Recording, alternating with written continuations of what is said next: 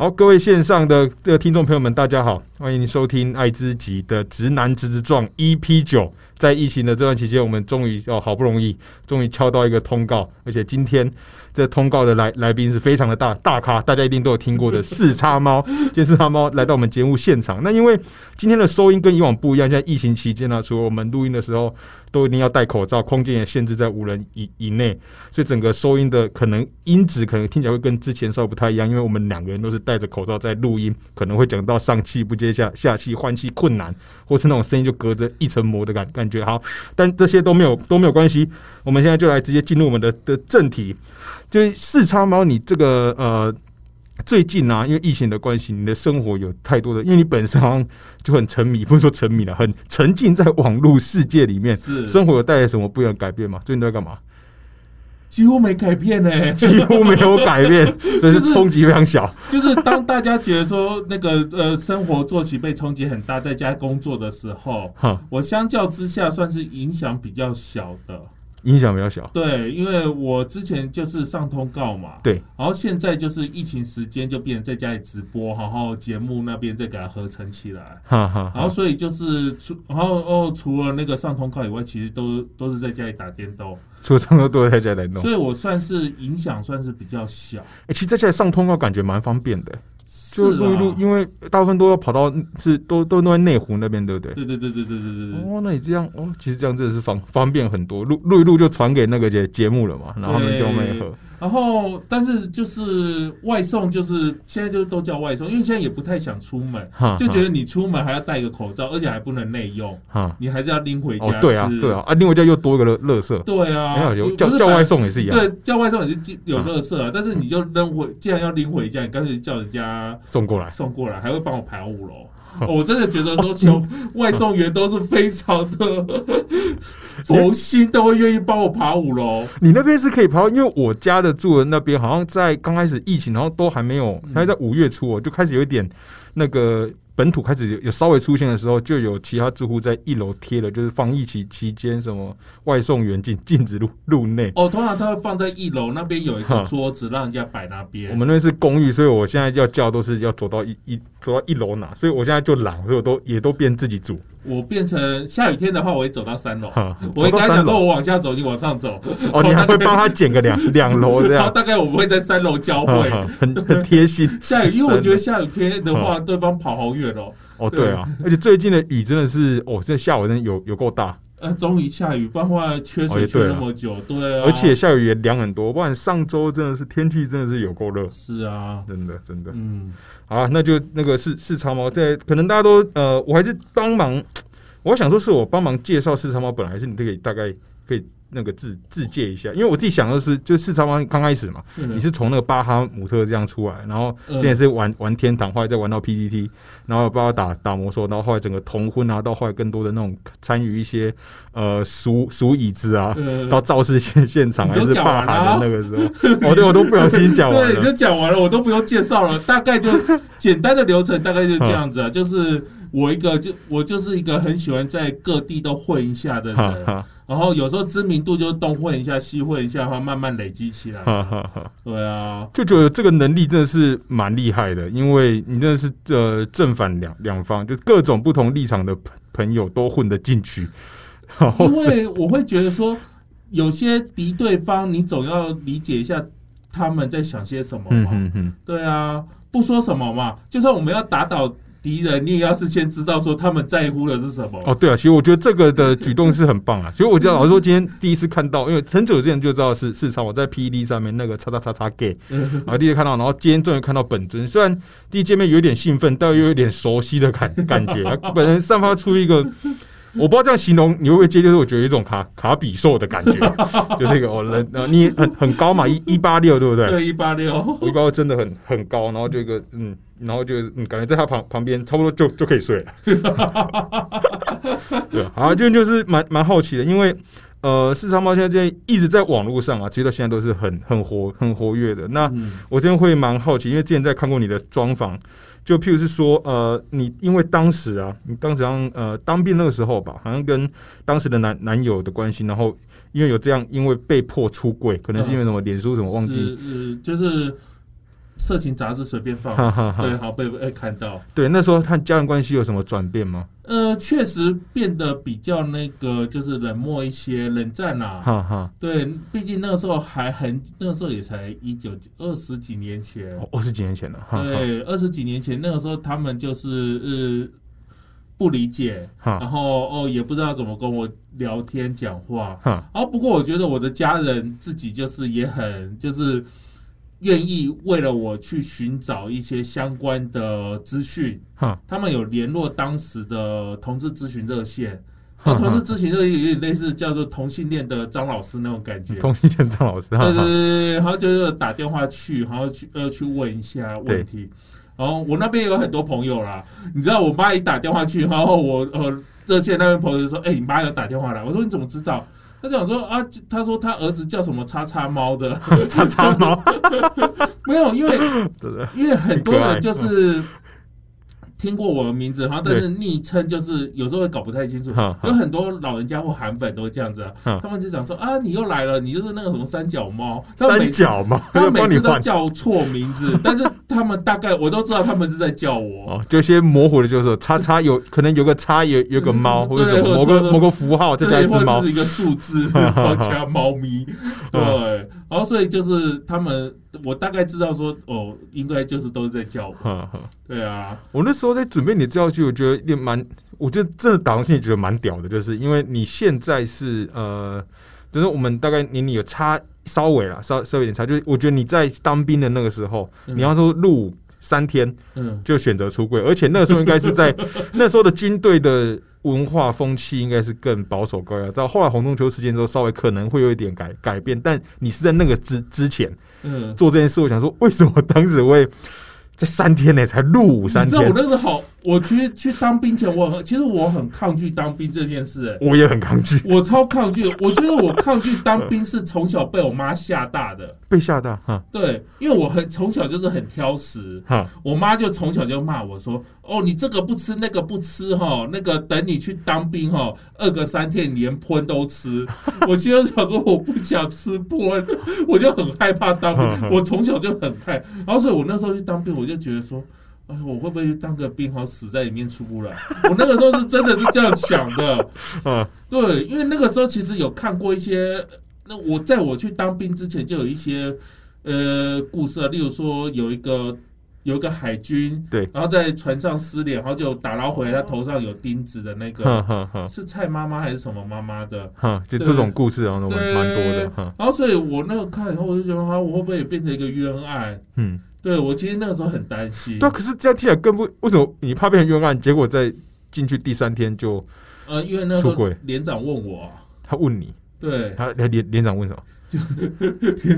我那时候就报数报的太娘了嘛，你知道刚当兵哦，嗯第一次当兵不知道报数要专门去报，哈，报数哈，对，然后那个时候因为我这最高嘛，动动腰，对对对，班班班头，对，我就班班头，就他们就觉得我包很娘，然后所以就把我叫进去，就问一些什么你吃的好不好啊，睡得好不好问没几句说，啊，动动你老师跟我讲你是不是 gay，你是不是喜欢男的？所以前面问题都假的吧？这前面不是通常 铺铺陈 SOP 铺陈啊 SOP 就是问新兵都要先问这几个问题，然后问完可能不知道问我什么，就说你是不是喜欢男的？嗯哇，这个单刀直入，对啊，然后我想说你都这么大方问我，我怎么我怎么会隐瞒？我就说哦，其实我喜欢男的啊。太可爱了。然 后你知道那个时候他问完之后，他本来跟我讲说。呃，邓东娇，你放心，连长会帮你保守这个秘密。嗯我跟你讲，长都长官的话都不能信。哎，你一定对当。天晚上全连都知道。当天晚上全知道，但是，所以真的就是，就那时候我很信任他的。后来，后来我觉得就是说，其实当兵出柜这件事，我当然不能说每一个人都可以复制我的生命经验，对啊，对，但是我觉得当兵这件事对我来讲是，就出柜这对我来讲是有帮助的，哦，怎么说？因为因为我从小就是个很宅的宅男，嗯。你知道，就是。很爱在网络世界跟人家聊天，对，然后但是就是在哎、就是遇到那么多陌生人的时候，那个时候就刚进入很陌生的环境，就也不知道怎么而且我又是个生活白痴，我是进去以后我什么都都不会做，我连棉被怎么折我都不。我那时候好想求救哦，我那时候想求救说，我不会折棉被，我不会折蚊帐，早上我怎么我看到一堆东西摊在那边，我不知道怎么办，然后再过十五分钟就要集合了。然后我甚至衣服我也没有手洗过，嗯我当兵之前没有手洗过，我什么都不懂。嗯我本来想说，撑我我怎么撑过这三十七天？然后可是出柜之后，他们就那群就当公主啊，那群臭男生 就把臭我男生，那群臭男生就把我当女孩子看，就里面有很多八加九的那个，完了就嗯，有很多八加九的同梯嘛。对对对，他就讲：“哦，你这个都不会，我来啦！”包就我还没出柜之前被，呵护啊，对对对，就有一种被呵护。我听起来听起来蛮幸福的，在在新训的时候嘛，对在新新训直接被同梯的这样呵呵护，就是附近同床，但是就是一群八加九嘛。他就哦有你这个都不会啊，没啊，这个都不会的，我帮你就把我抢过去，要帮我折一折好就好，好好赶快出去。对哦，我跟你讲，前三天他还不会，出柜之后就变这样了，真的假的啊？真的。后来就觉得，而而且因为那个时候。本来就是人际关系一开始进去就是大家都陌生，对啊，对对，然后因为你也没有话题，因为都陌生人，然后可是一进去出柜之后呢，每一个人就跑过来，就很好奇嘛，会来问很多问题，就开始跟他们熟悉起来了。哈，对，因为那时候本来觉得说很很害怕、很陌生，就是很不习惯。可是就是几天之内，因为出柜关系，大家会来问说：“哎，你是一号还是零号啊？哎，你这是同性恋吗？” 就是大家会问很多问题，然后这些问题都是刚好是我熟悉的。你今天如果问其他问题，我还不会。哦，哦，对，然后你今天问我是同性恋，然后藤木的生态是什么？猴啊、熊啊，你们玩都去哪里玩？所以我就除了机会教育，然后就灌输他们一些正确，不能说正确，有时候掺杂一些我一些主观意识的资讯给他们。总之，因为就我觉得这个过程，因为他们这反应，我可能就是好奇吧，因为可能可能他们的生活或者他们的呃网络当中，其实没有出柜过的朋朋友，呃，对，所以你的角色应该其实蛮重要，帮他们的建立起哦同志的的形象的印象是什么？我跟你讲，有个八加九哦，他就跟我讲，他就跟我讲说，哎，我从来没有看过同性恋，他一直以为同性恋是 会会长得不一样嘛？他他的认他为只觉得同性恋是没有，我觉得在台湾有一群人，就是跟他们相处过后，我会觉得说，台湾有一群人，他们根本没有同性恋这个概念，哦对，对他们，呃，他们就。呃，我要说那一群朋友，所以说我们就其实蛮好的。那一群朋友，我们都一直到毕业之后，不是毕业了，退伍之后还是有加脸书啊，然后就是偶尔会联络啊。对对，但是像他们那个时候，就是很多国中没有毕业，哦，就是嗯国中就跑去跳八加九，哈哈哈，是真的去跳哦，所以是真真的哈，是真的去跳的。然后所以就是他们的学，哎，我也是当兵之后才知道说，原来台湾有很多人是那个国中都没有念毕业。我一直以为以前我以前就是当兵之后，我就觉得啊，不是基本都是高中哦，哦，对，基本的哈义务教育上来再再继续念对对对对对。然后可是我因为我不是那个毕业梯次，哦，嗯对，当我后来才知道，如果你不是毕业的那个梯次去当的话，你就会可能会遇到一些。哦，就这种比例会比较高，对对嗯对对对，我那时候班上不是班上，连上连上大概有四分之一左右的人都是就是就很早就出社会了，对国中以哈前，然后十八十九岁就来当兵的，哦。然后所以其实他们虽然说就是虽然说这样讲，我不知道有没有歧视，因为就是他们的学历普普遍不高，对。然后所以他们他我发觉说他们在遇到我之前完全没有同性恋这个概念，哦，这就他们生活中没有机会认识到啊，嗯，连这个概念都没有，啊不是这个没有。不是不是那个没有机会的，连这个啊。概念都没有。然后所以我那个时候我就觉得说，好，那我就要好好扮演你们心中不是你们人生中第一个遇到同性恋的角色。虽然说扮演的 很糟，他们常扮演的很糟，啊 常常被我口头吃豆腐，有没有？有可能我觉得是在他们生命中应该留下不好的印象。我现在有一个同同事，他也他他也是 gay，然后他就常常口头吃我豆豆腐，对我也是常常受到我同同事的那个就是骚骚扰。你知道，你知道，就是跟一群臭男生在一个地方 在一，就是在一起生活一年多，你知道，臭男生在一起嘴巴都很脏，哦，对啊，对啊，对，然后所以你爱打嘴炮。你，要跟他们混在一起，就要比他们更脏。对我常常跟他们讲说，哈，我是食物链最顶端嘞、最顶端。你们吃女人，我们吃你。哎、那那你说在当兵的感觉就是，哎、我有两个问题啊，就是我其实当呃发现其实录了快十五分钟，全部都在讲当兵，但我真的很很好奇。第一个就是你的同梯里面呢、或是你在当兵的时候有没有碰到也是有出柜过的？呃，他们都是退伍的前一天才会跟我出柜。哦，退伍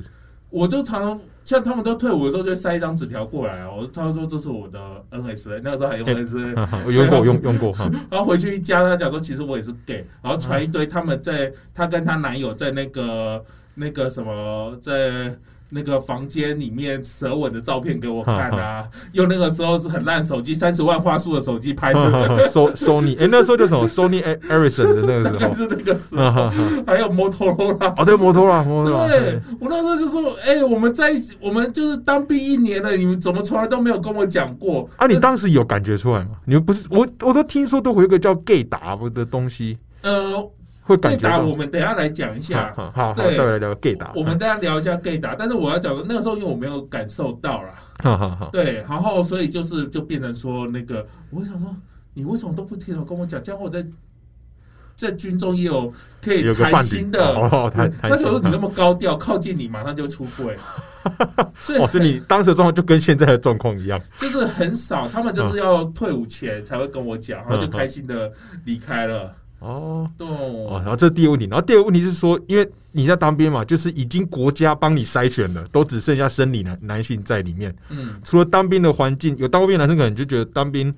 就如果可以选择的话，可能比较少数的人会愿意当兵了。嗯，但是说你当时已经好被就是一定要进去，然后里面又都是男男生，你会这部分有稍微快快乐一点吗？没有，没有吗？因为很多异男都问同样问题，他就、哦，对不起，对不起，我就是死异男、臭异男，不哦。好意思，每个。男就说：“哦，你们同性恋去当兵一定爽翻天啦、嗯每天可以。”他讲，就有一个，就我有个大学同学，他讲说：“啊，我好羡慕你哦！我要是哈、每天哈、跟一群裸一群女生生活在一起，我一定过得很快乐。哼”我想说，可是你有没有想过，如果你跟一群这样讲比较难听啊，很嗯政治不正确。我想说如果你跟一群龙龙女，你跟一群龙女每天裸体洗澡，你会觉得很快乐吗？跟我想象的不一样。对，就是应该讲说，嗯，我常常这样讲，我就讲说，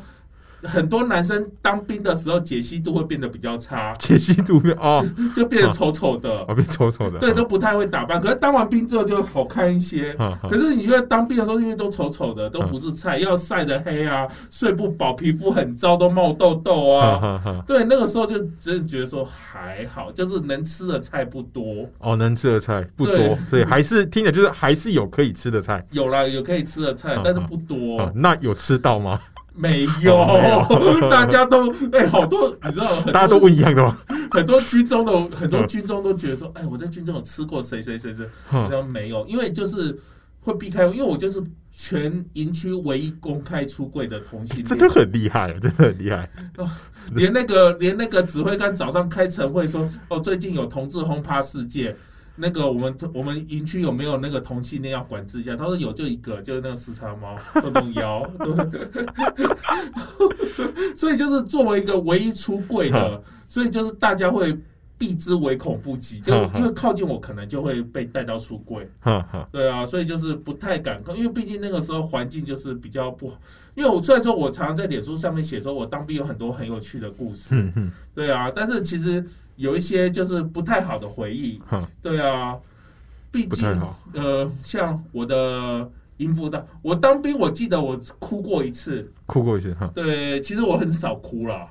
对，但是我那次我真的很难过，就是呃偷偷躲到房间里面去哭，然，后哭到那个我很喜欢的排长都跑进来安慰我，你也很喜欢的排长。因为连长看到我在哭，他在下令说：“哎、那个东幺最喜欢你，去安慰他。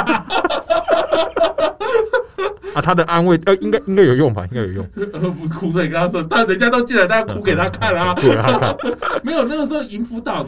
营副道长那个时候就是说，因为我那个时候知名度有点高，在在营营区的那个嘛。不止自己的营哦区，哦，就是在哦网网络哦，不止自己的营区，对，哦哦，厉害，真的很厉害。因为我跟你讲，我们的我们副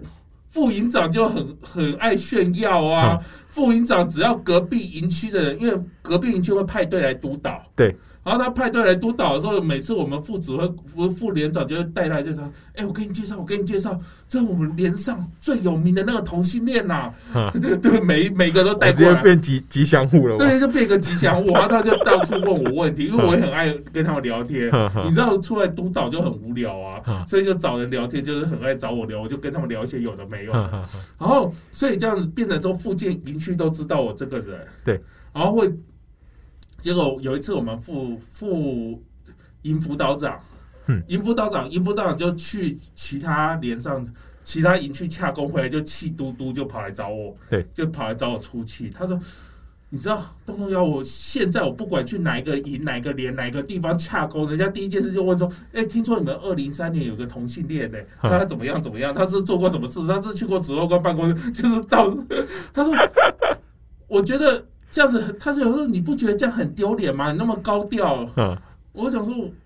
不不会啊，我觉得这样没有很可耻啊，我觉得这很 OK 啊，这没什么，觉得很 很快乐吗？我不是觉得很快乐，我觉得这这没什么好或不好吧，就是就是被人家问而已啊，同性就是个同性恋，他们好奇吧，然后就就那一天晚上就被他骂。要骂一大堆，就骂，我就觉得，我就觉得说你是赢辅导长，比辅导长等级更高。对啊，对啊，我觉得你应该包容这一届，就是我身为同性恋这，而且他也是辅导长。对，我觉得你应该包容我身为同性恋这件事吧。然后大家因为同性恋好奇，然后我觉得就是呃，我要让人家知道说，哎，就算你你不认同我，同性恋这种东西是确实存在于世界上的。对啊。不管你支持你反对，他就是活生生存在世界。对，就是一个一个个体啊。对啊，然后人家都有好奇，那我觉得说他们问我，我就回答。哈哈。对啊，我尽量给他们解除疑惑。对啊？就是你一直扮演着很友善的角色，可是却被却被骂。对，就有心情非常差。对，虽然说常常犯错了，常常犯错。对，但是他骂的我那时候他骂我，重点是我是一，他说我身为同性恋在军中不要那么高调。他说。同性恋就低调，赶快当完兵，赶快离开，不要给我们制造麻烦，大概是这个意思。其实我觉得帮那个大家那个嗯补充一下，因为盛王应该是一九八零年出生的嘛，一九八零年年年初，我我一九八一 T，呃一九就是那个时候，你这样算一下，应该算大我差不多十岁左右。呃，也就是说，因为现在我想带到另一个那个有个问题啊，就是说，因为台湾是一九。呃，那个八七年解严嘛，那时候你可能差不多刚上小学，因为在过去的专访，你有曾经有提到一个常德街事件，一九九七年七月三十号的常德街事件。我那时候其实很小很小很小。对，因为呃，我这边的好奇是说，你在差不多求学过程中，嗯，你在其。刚经历了就台湾解严之后，到后来整个呃政治上的可能蓬蓬勃发发展的民民主运动的蓬勃发发展。嗯，那我们可能听众朋友有些是比较年年轻的，就是这段时间你有没有特别感感受到？呃，台湾在面对这种同志议议题或者性别议题的一些转转变，因为长德街，我后来才看到，哦，原来当时有发生这种，它其实是如果是发生在现在，一定会被骂骂爆然后。PET 是刷爆，然后脸 脸书河道也是刷爆，就是就舆论面倒。但在你那个时候，可能是完全是不一样的。呃，其实还是有，但是其实那个时候网络还没有那么发达。对，我们当然那个时候一样有在 BBS 上面有讨论这些。我那个时候其实也不是看新闻知道的，那时候新闻台也不多了。那个时候好像还没有那种二十四小时的新闻台，所以我那个时候看的其实是那个我 BBS 站的讨论，在中中山南峰、中山大学的跟台大野岭的，我都有看到。对，然后那个时候我有参与讨论，那个时候就是被抓走啊，只只因为是同性恋被。被抓走，对，所以我那个时候其实除了有点愤怒，然后也有担心，然后就很更甚至会有害怕，就是说，所以如果我跟一群同志朋友出去，或半夜深夜未归，我可能就会被警察带回去临检，嗯，然后甚至还被要求说不可以怎么样，不可以怎么样，嗯嗯，所以我那个时候确实也是。而且我那个时候很小，好像也不知道可以做些什么事。所以是哦，那时候你是差不多那个事件，那个时候就有知道这件事，在毕在毕业站上面。对我那个时候其实当时就知道。哦，那你很小的时候就在摸就碰网络了。我民国八十三年就开始玩网络了。那我三岁的时候，所以我那个时候其实我在网络上有参与讨论，但是其实那个时候毕竟我们都只是平凡的，甚至我那个时候才十几岁。对。然后说也不知道可以做些什么，嗯就只能更警惕，想说啊，那以后看到警察晚上要是将来跟人家深夜未归，看到警察一定要先闪。哦，那是那之后你是你是在什么时候开始去比较了了解自己的性性向这方面？其实我如果你是说自我认同的，话，我我自我认同很短。很短。对我，因为我算是很小很小就有网络，然后我哦大概其实国小五六年级那个时候就会上，就开始觉得说自己跟别人不太一样。嗯我指的是别人一样，就是当别人因为。我其实我讲的很难听啊，我就觉得很多人都会问说：“哎、你们是什么时候知道你是 gay 的嗯？”这我会想说：“哦，就其实同性恋、异性都一样，就是大概在青春期的时候，我会讲说，就是在你人类发情的时候嘛，哦，当当嗯。班上同学都开始喜欢女生的时候，就说隔壁女生好漂亮，然后我我大概也是那个时候觉得说，哎呀，体育老师好壮好 man，所以大概也是嗯就是可能会有一些就是对性的这件事开始好好奇，开始一些性性反应的时候，所以。大概这也是国小五六年级开始慢慢的呃、哦呃发现说，哎，我喜欢的跟班上同学喜欢的不一样，那那那时候大家会害怕，嗯嗯会觉得说为什么会不一样？但是其实那时候持没有持续几个月，我那时候就是摸索摸索，发觉一个叫做中山南丰的 BBS 站哈，它是南部最大的同志专最喜欢上的 BBS 站，晚上线上有三百人到五百人，几乎都是 gay。哦，然后，所以我那个时候就是在那个地方找到很多资讯，然后就觉得说，哦，原来台湾有那么多人跟我一样，哈然后所以收集，因为当你了解越多，你就会自己就觉得不会惶恐嘛。对，所以我就觉得说我算是运气很好，因为我们家很早就有让我使用网络，所以我得到蛮多资讯的，所以我就比较自我认同期很短，我很就是没有什么挣扎的过程。对，真的没什么挣扎过程，大概几个月就觉得哦，对我就是同性恋。哦，就很欣然的就对拥抱自己，那很棒啊。因为我知道有些人就这样子，嗯，我浑浑噩噩过好多年，对然后害怕好多年，才开始知才在有正确的资讯，哈所以我觉得我算是运气很好了。哦，哦，好，这到后后来啊，就是说，譬如是你大概是什么时候开始会？因为很早就碰网络了吧，所以嗯，应该也是因为碰网络关系，所以才开始关心公共事务的嘛。没有，也没有吗？其实因为那是什么时候？我家，因为我家住的地方，我住冈山，冈山嗯空军官校多。哦，我对对，我也是冈，我也是高高雄人啊。哦，我我老老家，不是我爸爸那边也是冈冈山，呃，好，啊冈山的眷村多嘛，对，然后所以很我从小读眷村国小长大。多哦，对，然后所以我那个时候虽然说我住的地方就刚好是眷村跟农村交汇处，哈大概过五十公尺那边就开始是眷村围墙了。那个时候其实小孩子爸爸妈妈都跟我讲说，哦。政治好脏脏，不要谈政治嗯。其实我从小就灌输这种观念，不管是在眷村那边啊，在家里啊，大家都是教我，就是说，哦，不要碰政治，嗯不要谈论政治。我很小就被灌输这样观念，所以我也是一直都对政治非常能感。我说真的，我就是也都没有去投票。哦，你都没有投票哈，我小时候第一次有投票，觉得我就只有那个偶尔就是。可能隔壁的阿木还是谁会过来跟我讲说，哎、那个某某某里长之前有帮助我们，这次投票去投一下他。就那时候被哦，被拉票就去投这样，呃，对对对，大概是这样子。然后其实就一直都不会去主动投票，就觉得说哦，投票要排队好累。我一直都是处于那种小时候一直都是属于政治冷感，对，就觉得说啊不关我事，反正投谁投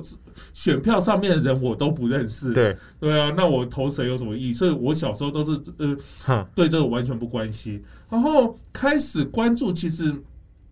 其实算是近期哦，近期吗？真的是近期哦，哈，近期大概应该不会超过三四年吧，因为我二零一六应该是说二二零一三年，一三，二零一三年那个时候开始就是反，因为我们以前同性恋都快快乐乐去一年一次同志大游行嘛，对啊，对对，对，然后一直到二零一三年第一次有反同团体上走上街头抗争的时候，我就觉得说，原来台湾有十几万人为了要反对我结婚走上街头抗争，嗯。我就开始觉得说，哎呦，那我应该要关注关注哦这些团体这些事。对对，然后就开始关注。二零一三年那个时候关注，然后他们那个时候也是昙花一现，一个大阵仗之后就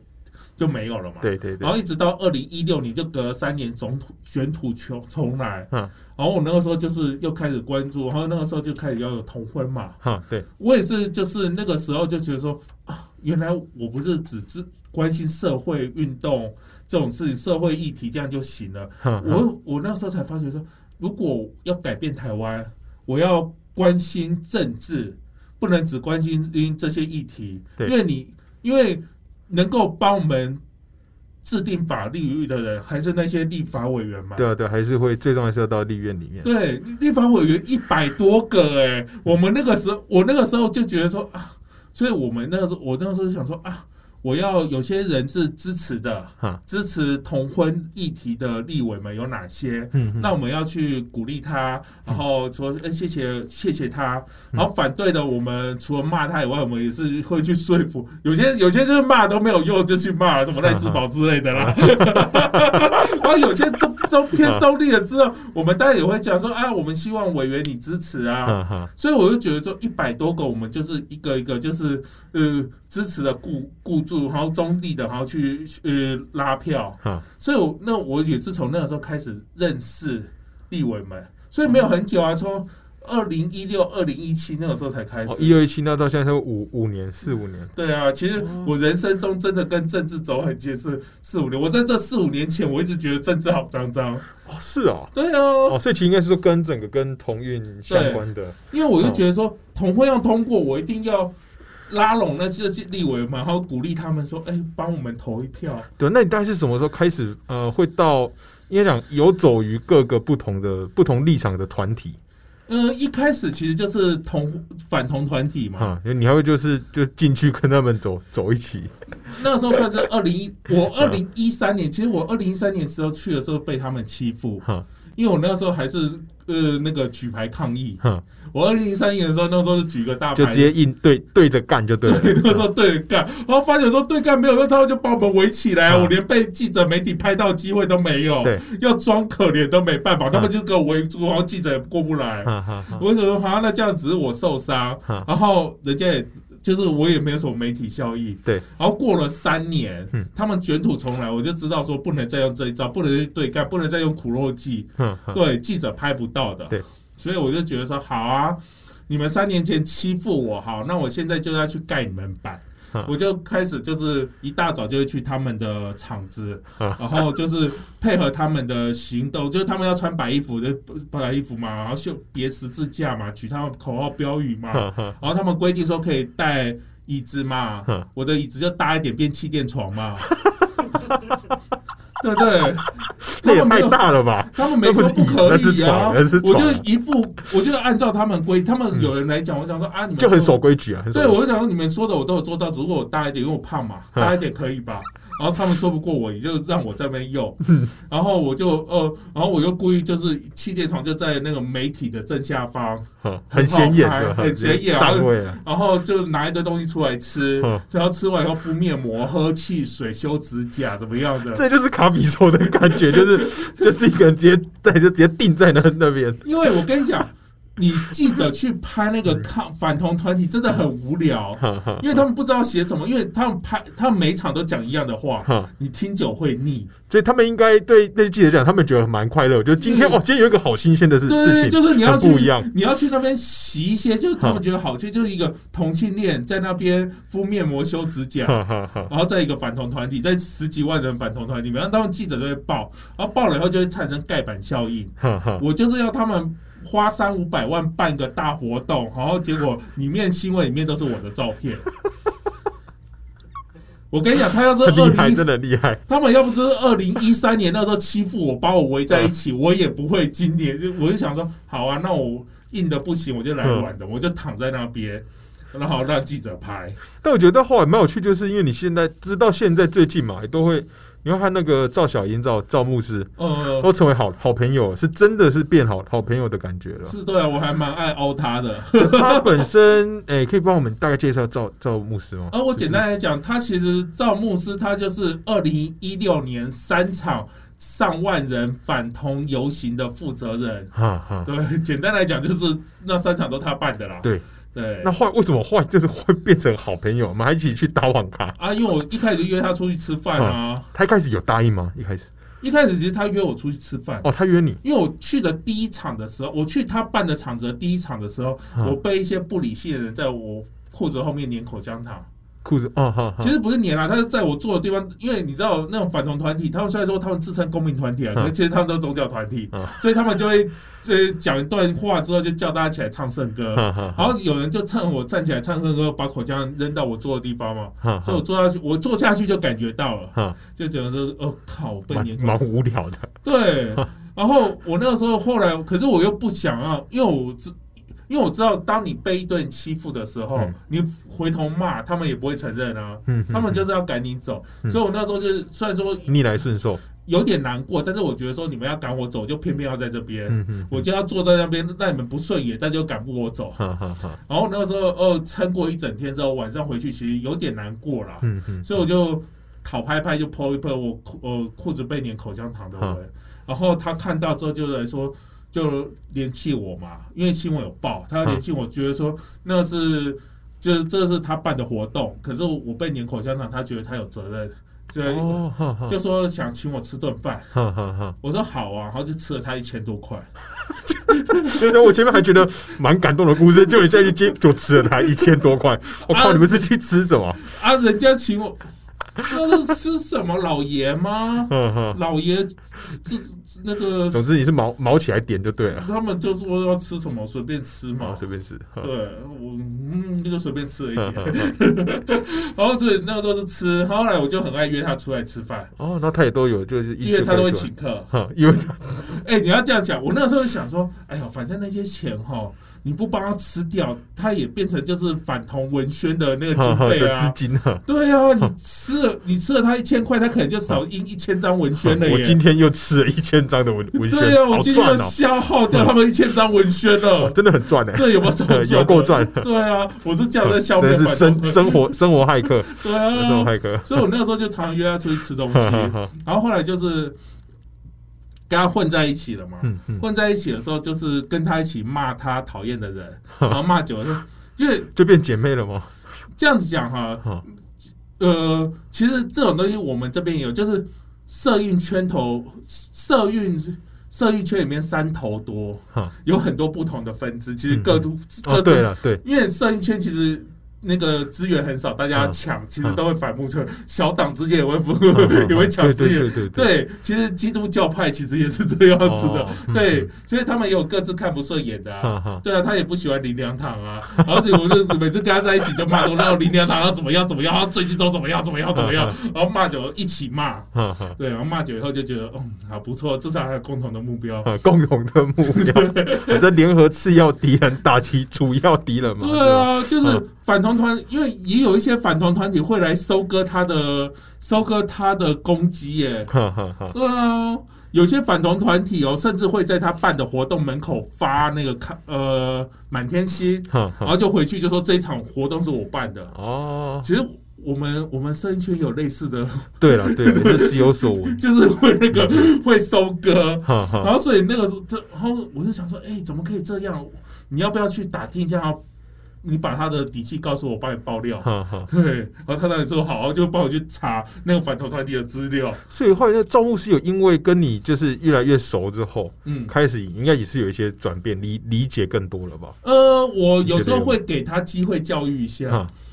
对，例如说他们之前很很讨厌，他们之前很骂那个什么性别友善厕所。哈哈，对，性别友善他们就讲说，哦，性别有男的可以去女厕哦，会强暴你哦，嗯怎么样怎么，就用这种恐吓的语言啊。嗯然后我我有时候就跟他去吃大餐的时候，去上厕所，他上厕所上很久，他说很多女生在排队。嗯对，我说你看，如果现在有性别友善厕所，你就可以去男生上了，嗯不是很好吗？嗯怎么样？或者是我有时候会带他去参加一些同志的展览，嗯或同志的游行。嗯对，当然我会讲很好听，我讲哦，你请我吃那么多次饭，今天我请客，我带你去看展。门票我帮你出，对，给他骗过嗯，去，要给他骗过去，对，所以就是偶尔会带他去看看。呢。我觉得，因为我会觉得说，你对一件事情不了解，所以才会恐惧。对啊，所以当你越了解，我不期待你支持，但是嗯我希望你不要再恐惧他们。哈哈，哇，我有我之前还拉他去同志大游行啊，嗯我跟他说，你们每次都骂我们说那个同性恋同志大游行都不穿衣服，你来嘛，你来嘛，你来，跟我来一场。如果呃大家都没穿衣服的话，我请你吃东西，嗯这个拉过来。啊，他就后来是有有那个嘛，呃，他有跟我去了，对。然后结果去的时候，我就给他拉到凯道中间，我就跟大家讲，哦，那个反同大牧师哦，早已经来现场，大家有仇报仇，你知道？你好坏哦，当然要这样大声喊，你知道那群同性恋多可恶，你知道吗？嗯。那群同性恋每个人都拿一瓶酒来灌他，都灌他。对，你知道都排队灌他，那时候最后你知道还没开始走，就醉了，他就醉，他没办法走，所以他其实没有跟我走很久。他一开始一来被灌醉，然后坐计程车回去，你知道同性恋心地多恶劣啊？对啊，每个人都来让他，参参加，直接让他灌灌醉给。他灌醉，跟他送回去啊。就觉得就这点上来看，你们两个都蛮不简单的。第一个是说，呃，因为一般人其实我觉得大部分的人碰到立场不同的，嗯，其实最近其实网络上都这样，就一言不合，真的就感觉肾上腺素一下子就分泌起来，然后就是要拼的你死我活，然后是嗯我才是对的，你是错的。所以有人去呃跨出这这一步很重要。然后我觉得他也难能可贵，赵牧师就是他也是一直可以他的角色从一个反同的嗯。呃一个很指标性的人人同哦。物，对对，就就是说，只是说他也是愿意，嗯，就是他你就是你可能会在。我 po 他的照片消消费他，我不知道，就是他也觉得这个是他可以接受，我觉得这个是蛮，我觉得感让人感觉到整个都是温馨的啊、不会有那么多剑拔弩张的感感觉了。所以说，你觉得像是说你本人呢、就是因为对我的感觉，对我应该说我对你的印象就是你是一个呃笑口常开，就是是在你身旁就会散发出快乐的那个感觉，所以是你觉得这是你与生俱来就是会与不同立场的人尝试去接近，而不是用一个可能激怒、挑挑衅、正面冲撞的方式。这是你觉得这是在沟通上你是有本来有想法是这样的策策略吗？还是因为其实因为我们可以知道冲以冲撞来讲，哈最早以前我就是要看二零一三年冲撞，我发觉说没有效果。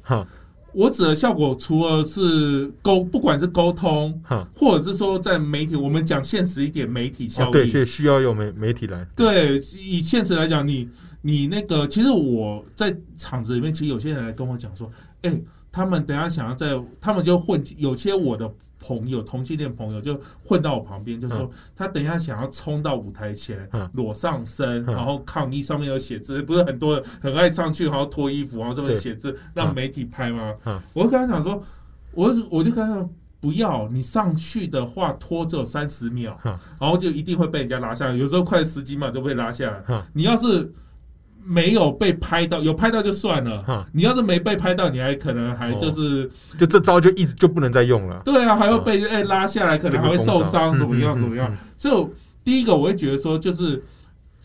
就是对撞来讲话，媒体效应不高。哈，所以其实我有时候会考虑得蛮现实面的啦。嗯我觉得这也需要了，要让一个议题、一个声音被看见，就需要透过对啊，好，。所以我就觉得这样冲撞不行，那我能够做的就是盖板。哈，所以我那时候选择是盖板效应，嗯 就是呃呃那个有一个人有一个人他教我，他告诉我说我这种行为有点像是文化污染，文化污染，对，就是在一群反同的嗯。里面，然后弄一些同性恋的东西，做一些文化污染的行为。对，然后在其他自己呃，就是去交朋友，不管是反同，嗯。不管是韩国瑜的场子，嗯嗯对我们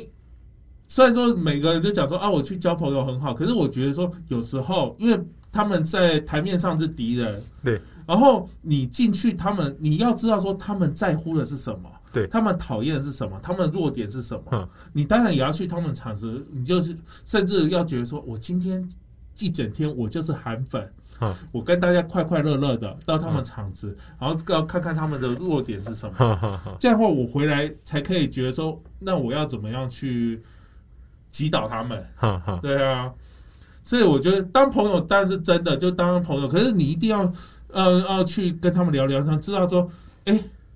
你们崇拜韩国瑜什么？嗯。对啊，像有一次我去在台中场的时候，就遇，因为我都很早去，我大概一个多小时就到现，提早一个小时，所以会有很多游坐游览车的嗯妈妈们，就是那路边乘凉，然后就跟他们聊天说：“哎、你从哪里来？我从高雄来的。嗯我就想说，然后他说我也是从高雄来的耶。然后我就问那些妈妈说奶那那那位嫂子婶婶，我说你们怎么会想要从高雄来到台中参加韩国瑜的造势啊？对，他们就想说哦，因为我隔壁的那个大婶哈。他上个礼拜参，因为那个时候每个礼拜都办嘛。对啊，对他说上个礼拜参加哈，有挤到前面摸到韩国瑜的光头，摸完之后，这个礼拜生意超级好的，然后所以他们这个礼拜就组团来，通通要来抢着摸韩国瑜的光头。我现在没有讲话，我们那个工作 那个我们的伙伙伴他也笑到不行。我刚刚是就是哇，这个惊讶，对，就他们，而且他们是那群大神们，都一副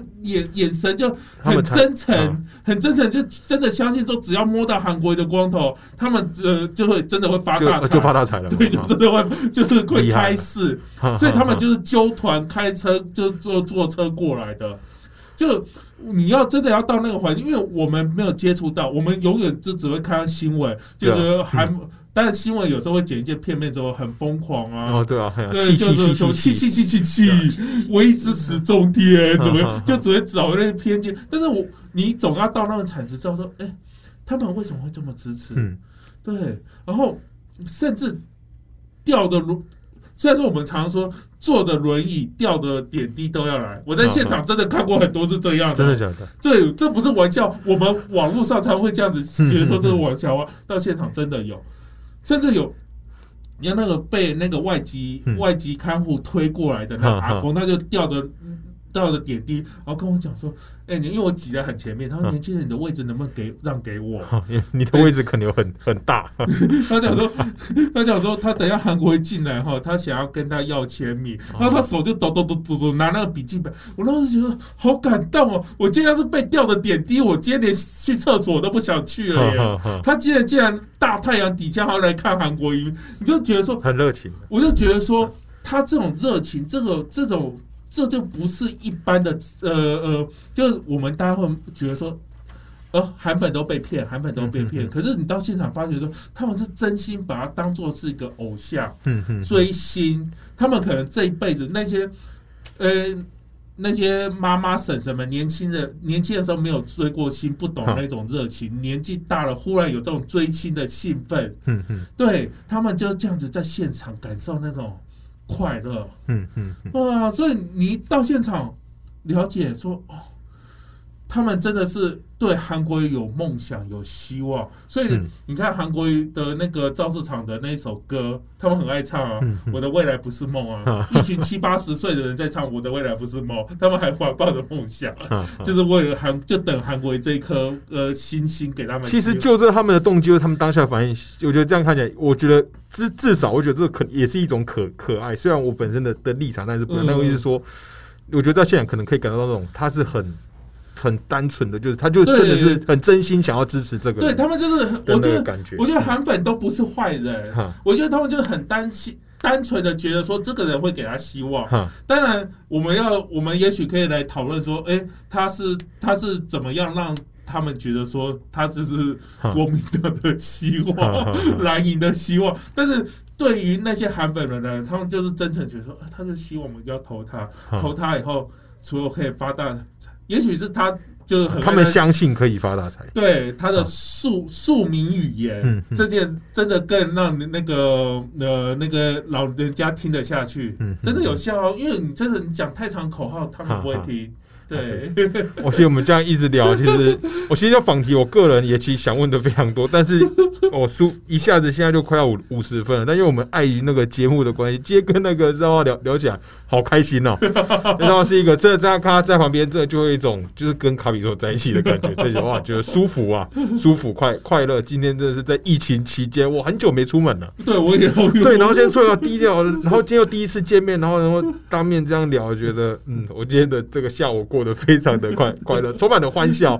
啊！这是我们那个爱自己的直男直撞 EP 九。我们今天这很不好意思，因为这个我一些问题都没办法问问完。那也的希望大家可以那个可以 follow 那个呃四叉猫，然后也可以那个追踪那个爱自己的粉粉砖。嗯，那么节目就差不多到这边，好，跟那个观众说一声拜拜，拜拜，拜拜，拜拜，谢谢四叉猫，谢谢谢谢，拜拜。